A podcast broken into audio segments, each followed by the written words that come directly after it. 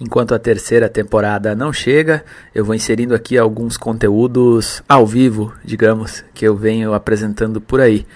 Esse aqui é uma palestra que eu fiz na UFSC na Semana Acadêmica da Administração e o título é O conceito de inovação corporativa aplicado à sua carreira. Então eu trago um conceito que a gente vem usando na The Hub, nossa iniciativa de inovação dentro da de Araújo, e tem uma relação muito útil principalmente para aquele público que é o pessoal que está começando no curso de administração, é, entender como as coisas funcionam ou podem funcionar na carreira, tendo uma base sólida, gerando receita para bancar novas iniciativas, novos projetos e até iniciativas artísticas, podemos dizer, de quem está começando.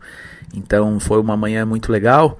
Eu editei algumas coisinhas, tirei alguns ruídos da apresentação e ela ficou como você confere na sequência. Eu venho trabalhando esse conteúdo também no meu blog diário, no lucasmiguel.com, que eu replico no Instagram, lucasmiguel.blog.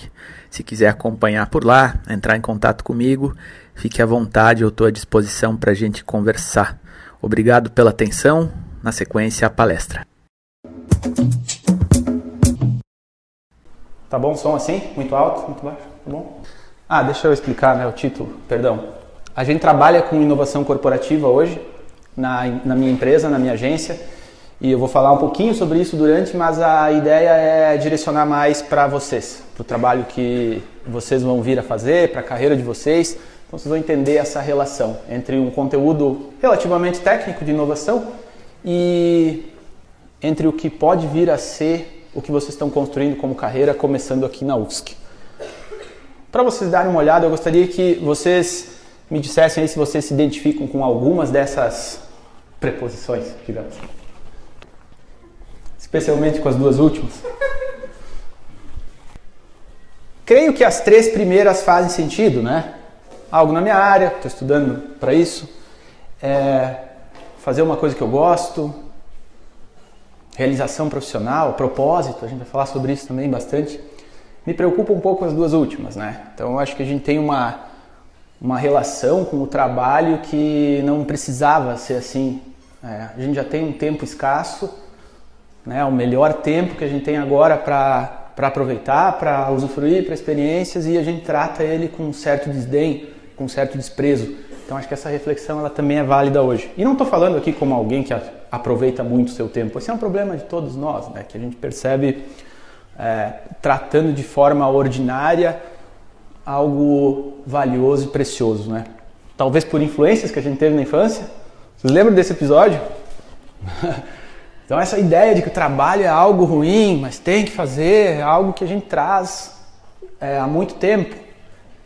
Talvez também por o trabalho sempre ter sido, até algumas décadas atrás, algo pesado, algo muito difícil, né? Então é, essa ideia de que o trabalho é um mal necessário, ela é muito forte na nossa cultura e eu quero questionar um pouquinho ela hoje também.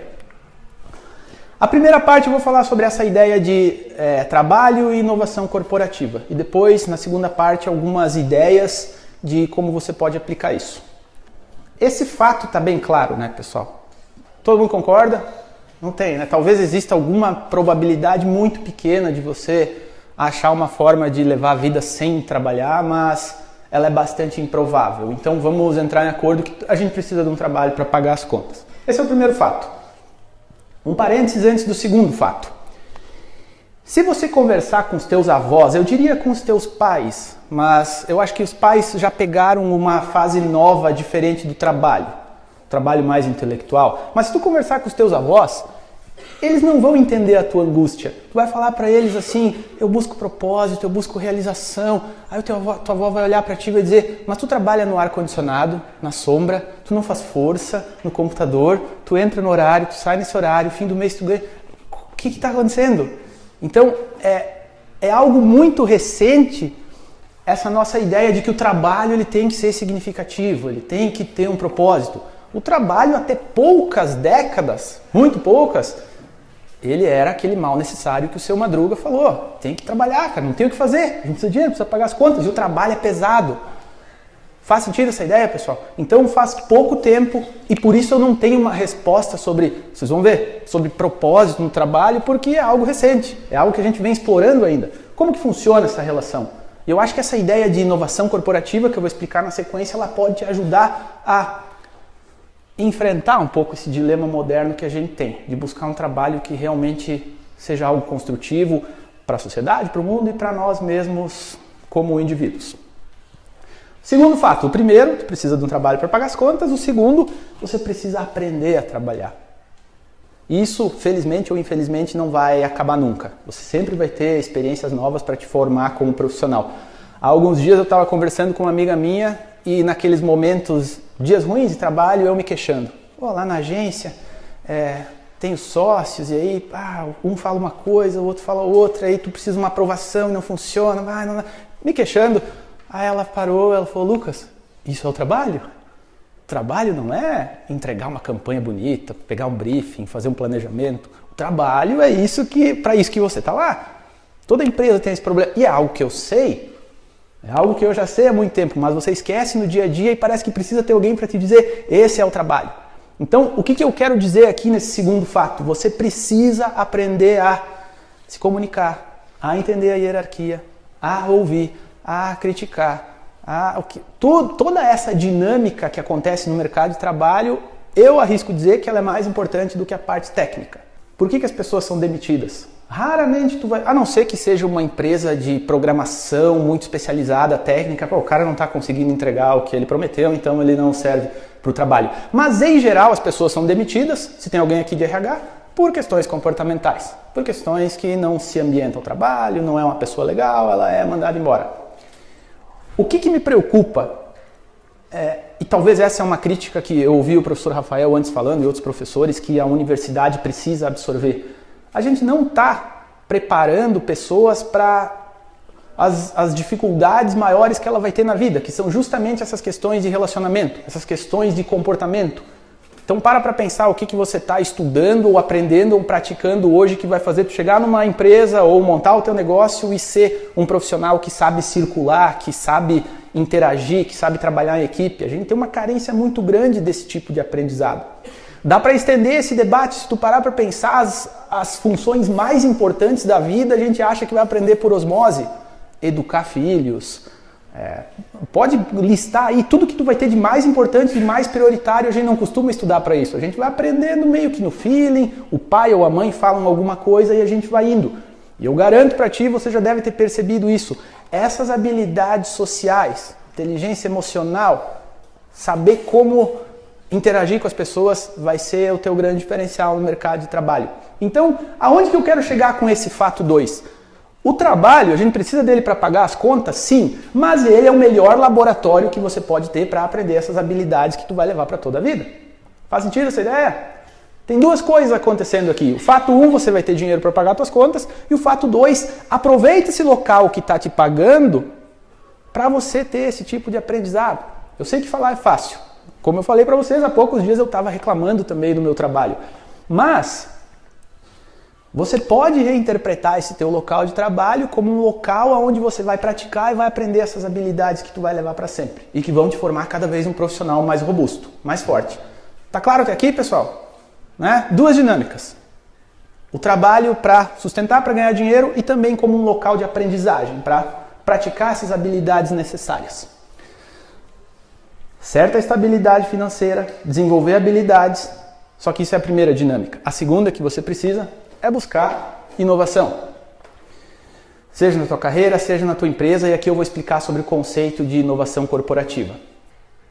Numa ideia empresarial, você tem um negócio que está dando dinheiro. Vamos pegar a nossa agência, a agência de Araújo, já vou falar sobre ela.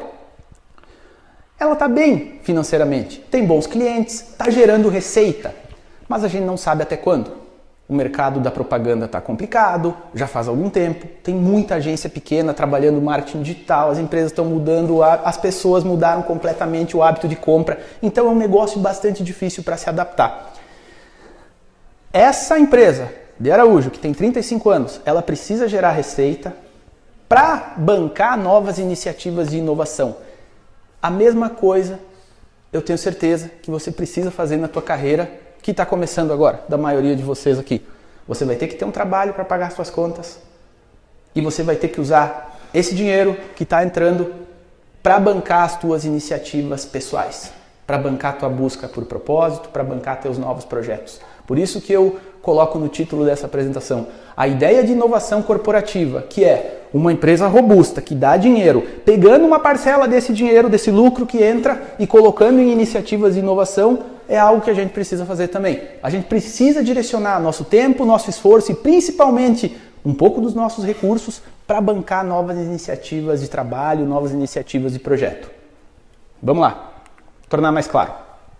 Essa aqui é a iniciativa que está nascendo dentro da De Araújo. A The Hub é um projeto de inovação que a gente criou lá, que é dividido em três áreas. A primeira, que é a que eu mais atuo, é, digamos, acelerar startups e negócios de tecnologia, negócios inovadores com marketing, que é o que a gente sabe fazer na agência. Só que para fazer isso, a gente viu que não dava para chegar para a empresa e falar: olha, eu faço, mas vai custar um FII mensal de X. Ou não, para eu fazer isso, você vai ter que me pagar tanto. Empresas novas, não sei se alguém aqui é de startup, ela não tem dinheiro ainda. Então ela não vai te pagar. Então o que, que a gente faz? Participação no resultado. Eu vou mudar a cara desse site, a gente vai posicionar diferente, a gente vai descobrir quem que é esse público, vamos comunicar melhor. Em isso tudo dando certo, 20% do resultado é nosso. Fechou? Fechou. Quem sabe a gente também faça um contrato de pegar uma porcentagem societária dessa startup, se a coisa funciona. Esse é o modelo que a gente está testando agora, porque o modelo tradicional está crítico certo? A De Araújo está ganhando dinheiro com os seus clientes, mas ela está botando um pouquinho para bancar essa nova iniciativa.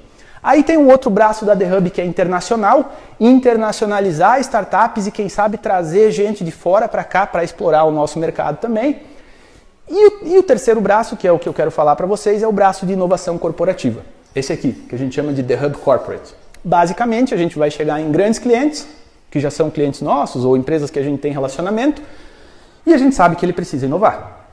Só que uma empresa grande, robusta, de 50, 100 anos, ela não sabe exatamente como fazer isso dentro da sua estrutura. Então, qual que é a ideia? Essa mesma que eu falei para vocês. Pega uma parte da receita que essa grande empresa está gerando e destina para projetos de inovação corporativa. Certo? São duas dinâmicas acontecendo ao mesmo tempo. Uma gerando receita e outra paralelamente buscando inovação, resolver problemas, novas soluções, novos produtos para esse negócio. Tranquilo até aqui, né? Essa é a da Araújo, esse é o logo, logo dos 35 anos que a gente fez esse, esse ano. A mesma coisa está acontecendo dentro da de Araújo, pessoal. É uma empresa que está dando dinheiro, tá, mas o mercado de propaganda está difícil, tá. Então a de Araújo está conseguindo bancar essa iniciativa nova, entre outras iniciativas, mas essa é a principal, que é uma iniciativa de inovação. O que, que eu acredito? Que a mesma dinâmica vai impulsionar a tua carreira. Eu acho arriscado você esperar que novas ideias, novos projetos, novas iniciativas aconteçam dentro do teu trabalho. Pode acontecer, é provável que algum momento vai acontecer, mas eu acho que não dá para você ficar contando com isso a vida toda. Você precisa ter o teu trabalho para gerar receita e precisa estar tá buscando fora dele, em outros momentos, oportunidade de crescer. Pessoal, são duas dinâmicas diferentes. A, a literatura de inovação traz isso muito forte. Quando você está numa estrutura estável, seja uma empresa que tem muitos anos, seja você com a tua carreira, com o teu trabalho fixo, é difícil eu chegar e te cutucar e dizer, viu, você precisa inovar no meio disso que tu está fazendo. Porque tu tem a tua rotina, tu tem os teus objetivos, tu tem o teu planejamento de trabalho. É muito difícil você colocar um núcleo de inovação ou uma dinâmica de inovação dentro de algo que vem funcionando rotineiramente há muito tempo. Isso pode ser você, como profissional, e pode ser a tua empresa.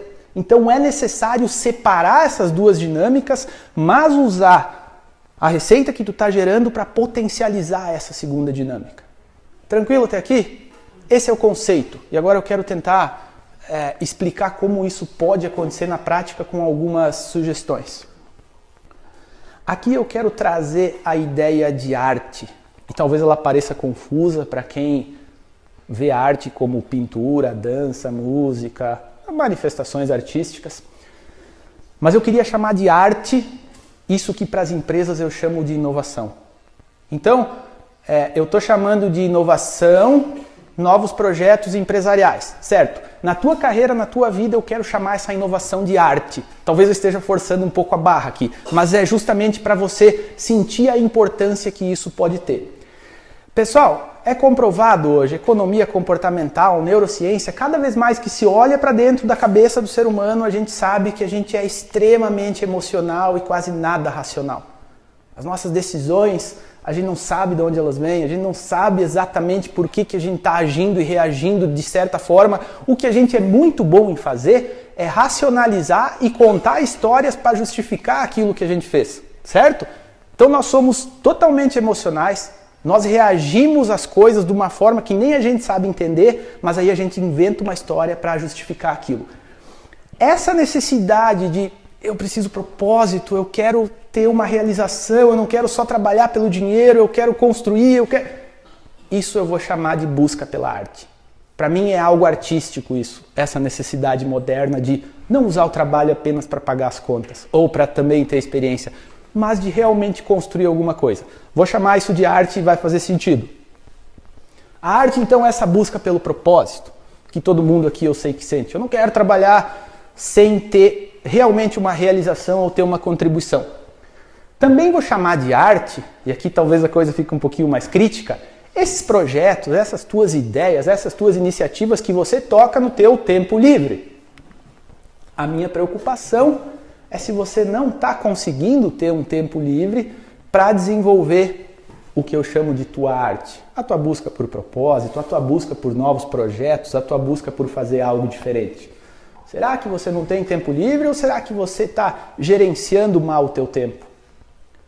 A gente tem a, uma tecnologia que não se imaginava que a gente teria alguns anos atrás, barata à disposição, na mão de todo mundo, tem alguns usando ela agora, por sinal. E tu está usando ela para quê? Agora, nesse momento? Sei lá, para ver alguma coisa, ver o que os outros estão fazendo, que é legal também, mas o tempo todo.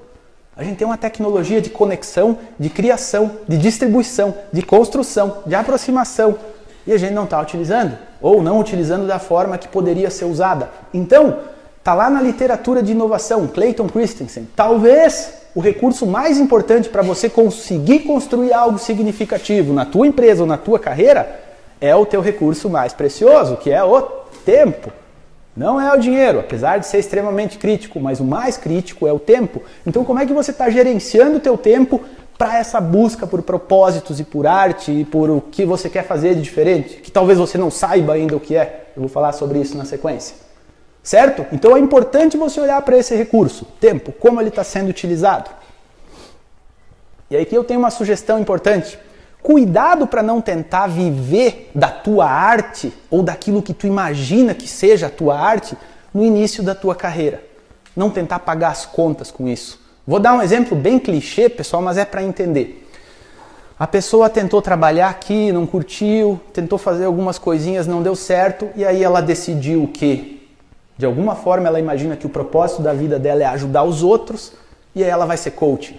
Desculpa queimar, não estou queimando coaching, eu, eu acho uma ferramenta extremamente válida. Mas por que, que eu acho que ela está sendo queimada? Porque tem muita gente jovem que não encontrou ainda uma forma de gerar receita, que não utilizou o trabalho para aprender habilidades, que acha que existe uma solução simples. Eu vou falar para os outros como fazer trabalho, como se organizar, e eu achei o meu propósito.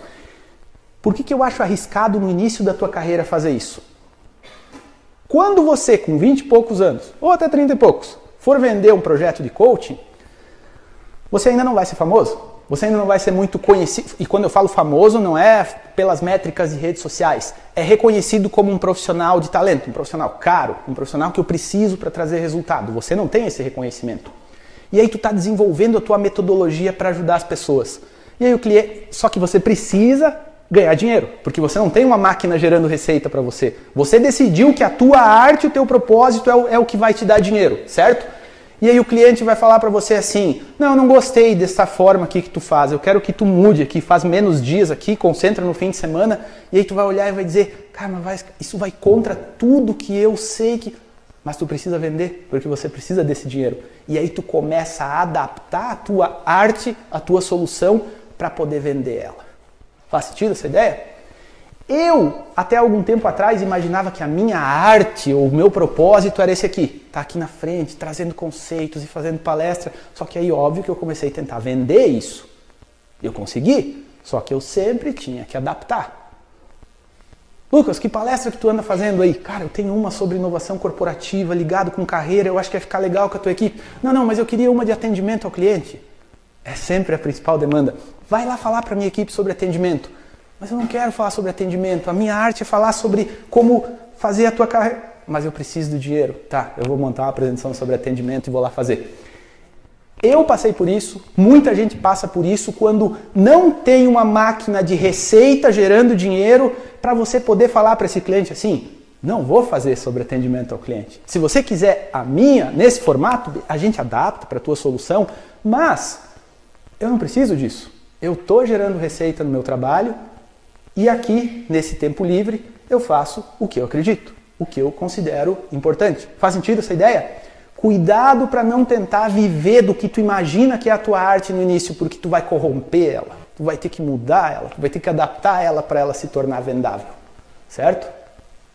Ou ainda mais triste, você se formou e você imagina que você já sabe o teu propósito na vida, o que, que eu quero fazer da vida, e o teu pai está bancando essa tua descoberta. Você não arrumou um trabalho para pagar as suas contas, então você precisa de alguém que faça isso por você. E muitas vezes é a família que faz. E é angustiante para os pais, porque eu já acompanhei pais que têm essa angústia de, ah, meu filho não se encontra. Ele está buscando, ele está esforçado, mas eu estou bancando ele todo mês até que ele consiga se encontrar. Não seria muito mais coerente o filho ter um trabalho, qualquer trabalho, algum trabalho que gere receita suficiente para ele sobreviver? Busca essa independência, essa estabilidade financeira. E no tempo livre, à noite, nos finais de semana, nas férias, nas folgas, no horário de meio-dia ou de manhã, quando tu conseguir sair do trabalho, como eu estou aqui, busca a tua arte. E daí tu não vai precisar vender ela. Tu vai fazer ela da forma que tu acredita. E aí tu testa, e aí tu valida, e aí tu recebe feedback e vai melhorando. Cara, não, não precisa me pagar agora. Vai que funciona e aconteça essa transição, a gente vai falar sobre isso. Talvez a tua arte, o teu propósito, ele se transforme na tua fonte de renda. Mas eu sugiro que não seja agora. Primeiro você vai ter que percorrer algum chão até sentir, um, se funciona, e dois, o mais crítico, se é realmente isso que você quer fazer para o resto da vida. Porque eu tenho certeza que vocês não sabem quem está começando. Não vem me dizer que tu sabe o que tu quer fazer para o resto da vida. Não, tu nem fez, tu nem testou. Eu já passei por pelo menos umas cinco áreas que eu imaginava que era o meu trabalho dos sonhos, ou todos vocês vão passar por isso. Então é um período de muita experimentação. Mas eu sei que eu estou sendo chato e repetitivo. Faz essa experimentação ganhando dinheiro em algum lugar. Não tendo que a família bancar por isso, ou não tendo que você vender isso adaptado para. Faz sentido essa ideia? Massa. No final eu abro para a gente conversar, tá, pessoal?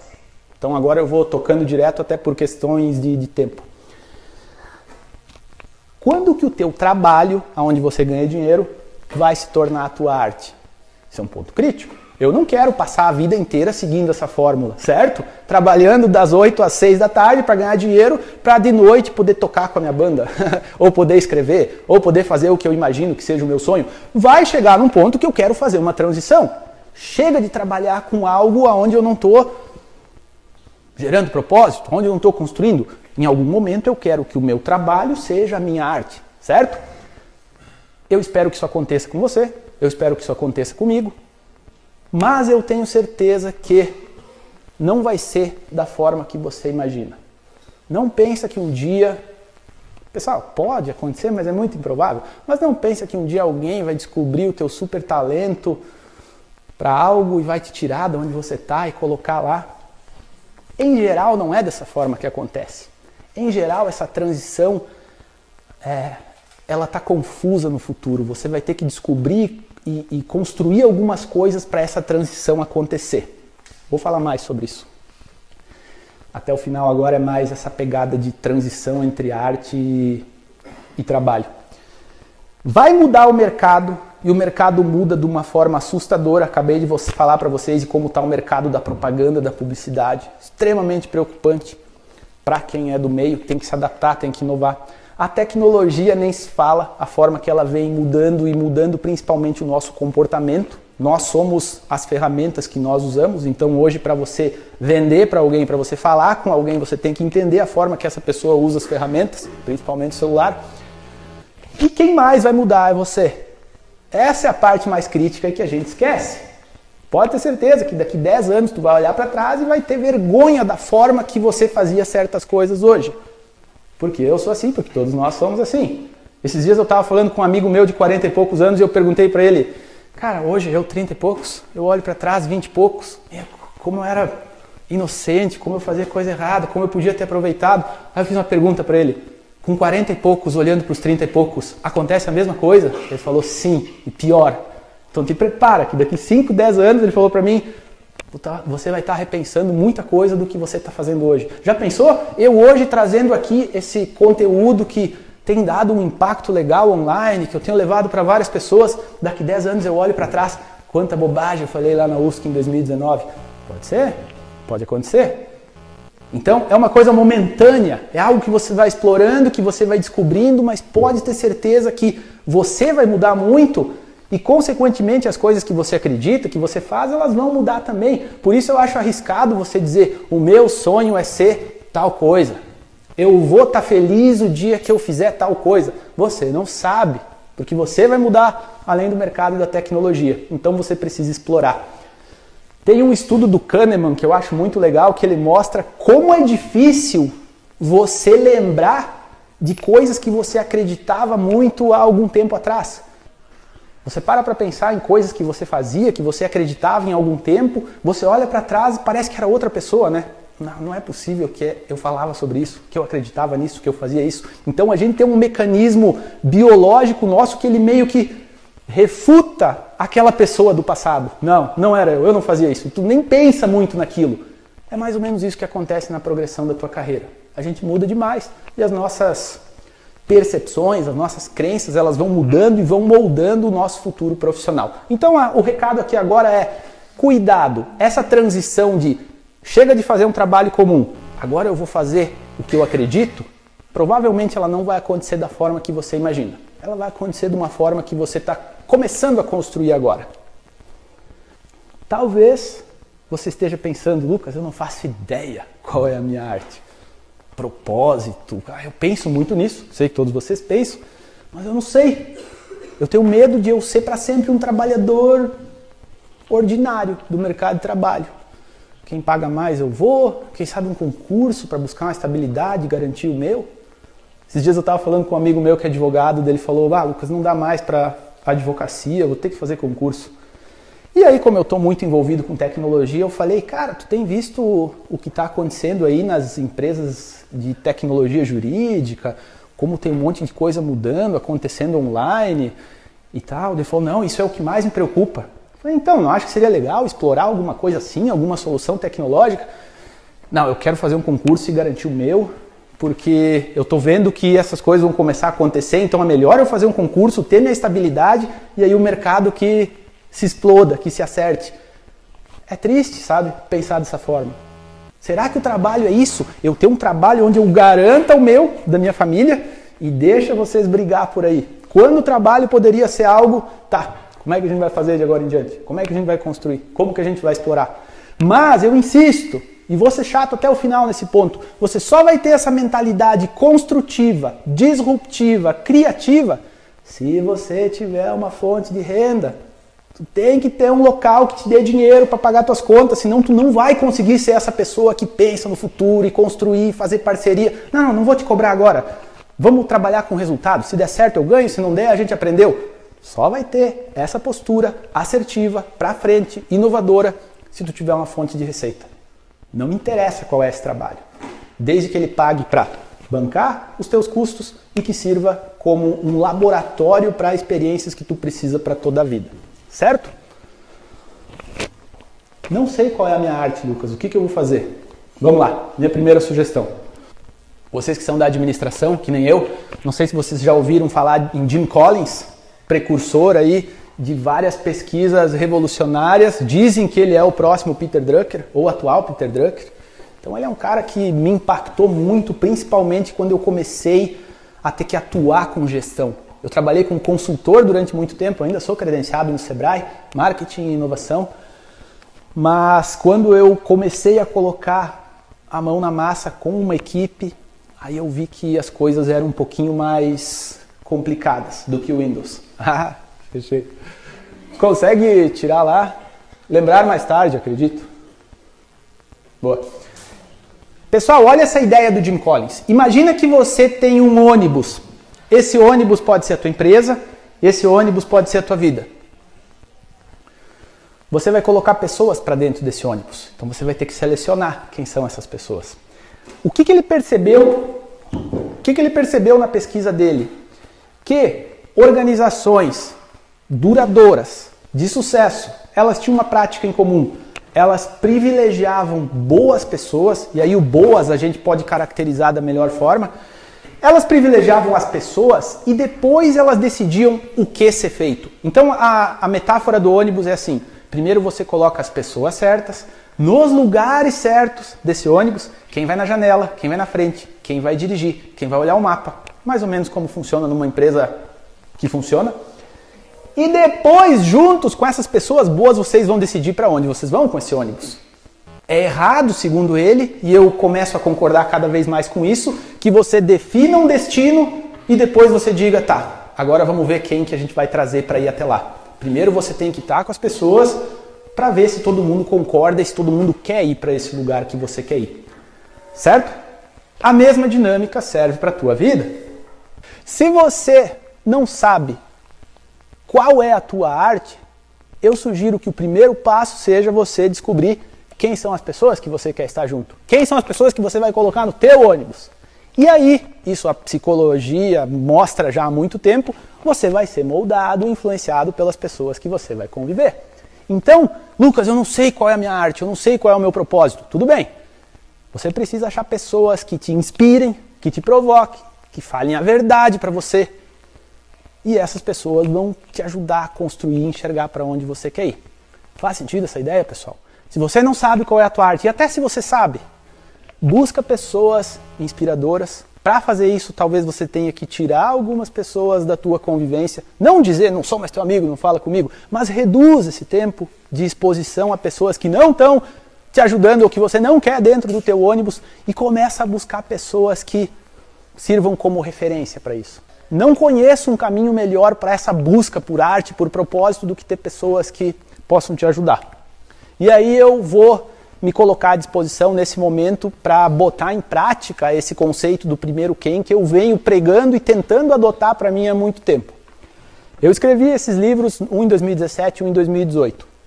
Eu vou distribuir três a cinco para as melhores críticas construtivas que eu receber de vocês desse conteúdo certo? Pode ser do conteúdo, pode ser da minha postura aqui, pode ser de qualquer coisa que você acha que eu poderia fazer para melhorar essa apresentação. Aí você escreve para mim, eu deixo meu contato depois, é, daí tu pode mandar em áudio e tal. As melhores, que eu considerar melhores, eu venho aqui na UFSC, a gente toma um café, eu te dou meu livro a gente conversa um pouco sobre isso. Pode ser? Massa.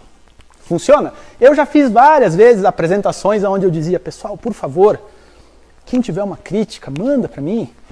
Zero, nada. Quando eu comecei a premiar, mesmo que não sendo um prêmio muito valioso, a crítica começou a vir. No momento ela é difícil às vezes, vem coisas que tu não queria ouvir. Vem coisas que você, ah, sério que eu falei isso? Sério que essa é a postura que eu estou tendo? Mas essa é a única forma de você ter um feedback autêntico e verdadeiro e, e que vai te ajudar a melhorar. Essa aqui é outra frase que eu venho ouvindo muito. Lucas, na minha empresa não aproveitam o meu potencial. Eu tenho potencial para muito mais, mas a empresa não está aproveitando. Eu estou fazendo um trabalho banal. Eu estou fazendo um trabalho banal, a minha empresa não está aproveitando todo o meu potencial. Vamos lá. O que, que é potencial? Cadê esse potencial que você tem? É uma hipótese até agora, concordam? Você acha que tem potencial, a tua família falou para você que você tem potencial, você acreditou eu acredito que realmente você tem esse potencial, mas ele ainda não apareceu. Ele é algo que pode ser que exista, que pode ser que você aproveite. Então vem um segundo ponto. Se você acha que você tem potencial para fazer mais, para entregar mais, e esse potencial não está sendo utilizado, o que fazer? Tem uma sugestão. Faz o trabalho difícil, faz o trabalho que ninguém quer fazer. Vamos fazer uma comparação histórica. O que, que era o trabalho difícil na época dos teus avós? Carregar peso. Eu fiz uma apresentação em Criciúma esses dias, uma apresentação, uma aula, eu dou bastante aula nessas pós final de semana. Aí eu perguntei para eles, qual era o trabalho difícil aqui em Criciúma? Ah, 40, 50 anos. Carvão, né? As minas. Meu avô trabalhou? Não, meu pai trabalhou, ficou muito doente, se aposentou cedo e tal. Cara, isso era trabalho difícil. Imagina em 1950 eu vou chegar e falar para a avó, ah, eu não estou tendo propósito lá na mina, estou pensando em mudar. Isso nem passava pela cabeça. Tinha que trabalhar para sustentar 10, 12 filhos. Pra... Era vida. Então essa discussão recente não existia. Muito menos uma discussão sobre potencial, né? A mina não está aproveitando todo o meu potencial. Potencial na época devia ser fazer mais força, carregar mais peso. Se você quer descobrir se você realmente tem um potencial a ser aproveitado, faz o trabalho difícil. Mas aí eu tenho uma pergunta: qual que é o trabalho difícil hoje? Não é mais fazer força, né? Tudo bem, quem trabalha no pesado é um trabalho difícil, mas na tua empresa ou nos lugares que você pensa em trabalhar, você vai ter que identificar qual vai ser o trabalho difícil. Eu garanto para ti que, na maioria das vezes, o trabalho difícil é um trabalho que envolve uma carga emocional é ter a conversa difícil. Ninguém quer falar. Não, deixa que eu vou lá falar. Ninguém quer resolver. Tá, eu vou lá e vou resolver. Então faz muito tempo eu ouvi esse conselho, eu não consigo seguir ele sempre. Nós somos muito parecidos, a gente foge dessas situações, a gente busca estabilidade. Ah, nem vou falar hoje, até amanhã isso aí se resolve, a pessoa já esqueceu. Ah, nem responde esse cliente aí que está incomodado. Esse trabalho difícil, em geral, as pessoas evitam essa responsabilidade. Eu vou começar a falar agora até o final, que está chegando, sobre como a responsabilidade pode mudar muita coisa. Então identifica na tua empresa, ó, a fórmula é extremamente simples, ela é difícil de ser aplicada. Qual é o trabalho difícil a ser feito? E se você começar a fazer esse trabalho difícil voluntariamente, mais e mais, você vai perceber que teu potencial escondido ele pode aparecer. Propósito, propósito no trabalho é responsabilidade da empresa? Será que a empresa é obrigada a fornecer propósito e motivação para as pessoas? Eu já comprei algumas brigas por isso. Eu acho que a empresa não é obrigada. Mas eu também acho que ela deveria, certo? Só que uma obrigação da empresa é dar lucro, é dar resultado para a gente continuar tendo um emprego. Ou seja, o que, que eu quero, quero, aonde eu quero chegar aqui? Não cobre que a sua empresa faça algo e você não vai fazer nada. A tua empresa não está trazendo propósito, não tá. Você pode procurar outro lugar. Ou você pode continuar ganhando teu dinheiro, ganhando tua experiência e buscando propósito em outras áreas. O que, que eu acho injusto? Você jogar essa responsabilidade para um terceiro. Alguém precisa me dar propósito no meu trabalho. Não, essa é uma busca tua. Ninguém vai fazer isso por você. Dificilmente alguém vai estar preocupado. Será que o Lucas está alcançando o propósito dele no trabalho? Eu acho que seria o máximo a empresa fazer isso para manter pessoas boas, mas em geral isso não é feito. Isso é algo que você vai ter que assumir. E a busca por propósito começa assumindo responsabilidades. Esse é um conceito que eu estou construindo, tá, pessoal? Talvez se a gente conversar daqui a alguns meses, daqui a meio ano, eu consiga ter isso mais claro. Ultimamente tem me chamado muito a atenção, e não sei se vocês vão concordar com isso, isso é uma coisa bem pessoal, mas tem uma ideia muito forte na psicologia, principalmente na psicologia comportamental, que nós construímos conceitos, ideias e crenças conversando com outras pessoas. Então, esse momento aqui, eu espero que ele esteja sendo útil para vocês, mas ele é absurdamente útil para mim, porque tem muita coisa aqui que eu já pensei, que eu já comentei com algumas pessoas e não faz sentido, mas quando tu está aqui na frente, com responsabilidade de levar um conteúdo, você começa a construir as ideias de uma forma diferente, elas começam a fazer um significado diferente para você. Então, se essa palestra fosse para ser algo seguro, ensaiadinho do início até o final, eu teria excluído essa ideia de busca por propósito é igual a assumir responsabilidades.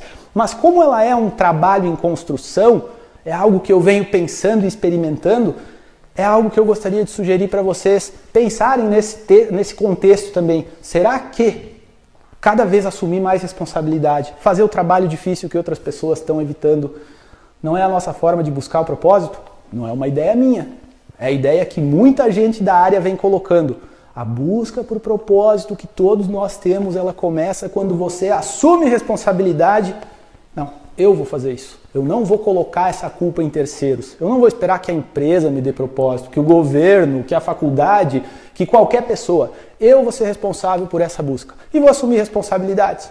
Vou cuidar de mim mesmo.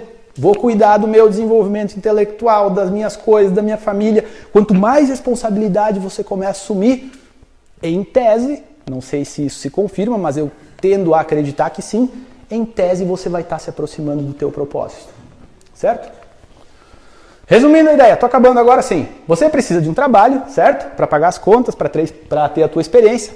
O teu trabalho vai possibilitar a busca pela inovação na tua empresa e na tua carreira pela arte, pelo propósito que a gente falou tanto. E a transição não vai ser como você imagina. O que, que eu acho que vai acontecer? Ao invés de você fazer o que você pensa que você gosta, que você não sabe, você vai começar a gostar do que você faz. Eu fui para o marketing da Petrobras e eu não me imaginava lá dentro. Eu imaginava fazendo uma coisa completamente diferente. E desde então, isso foi em 2006, nunca mais saí do marketing. Fiz pós em marketing, fiz mestrado que estudou isso, consultor de marketing, estou numa agência de marketing. Então, o que, que eu sugiro nesse momento? E não sei se é marketing que eu quero. Hoje eu ando repensando por causa dessa febre de marketing digital que eu não sou muito fã. Mas que eu sei que é útil, eu sei que é importante, mas eu acho que a gente tem que repensar algumas coisas que tem incomodado. Então, Faz essa busca, faz essa experimentação e eu tenho quase certeza que em algum momento você vai cair em algum lugar ou você vai encontrar pessoas e de repente você vai ver, cara, tô gostando de fazer isso aqui. Eu acho que eu não vou mais perseguir aquele sonho infantil ou juvenil que eu tinha e vou começar a focar nessa área. E aí você vai gostar daquilo e vai mudar. Esse caminho, essa busca é o propósito em si. Tenho quase certeza que não existe algo lá na frente que você sabe que você foi feito para aquilo, que você tem o dom. Não, não, não. Eu acho que vai ter um caminho descoberto que vai mudar toda essa tua perspectiva futura. É isso, pessoal. Obrigado. Desculpa passar o tempo.